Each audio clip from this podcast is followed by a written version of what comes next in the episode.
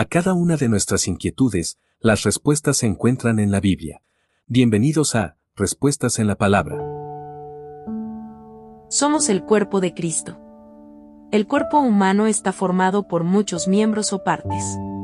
Cada una de estas partes del cuerpo tienen funciones específicas y si alguno de los miembros empieza a fallar, todo el cuerpo empieza a fallar, porque ninguno de estos miembros está aislado uno del otro.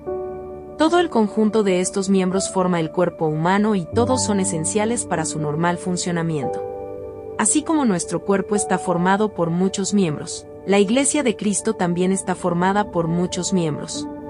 Una vez que aceptamos a Cristo y nos bautizamos, entramos a formar parte de los miembros de una iglesia local, y el Espíritu Santo nos dota de dones específicos para que cumplamos nuestra función dentro del cuerpo de Cristo.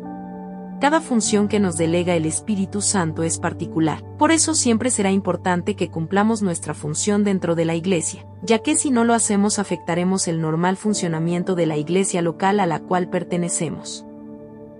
Primera carta a los Corintios capítulo 12 versículo 27.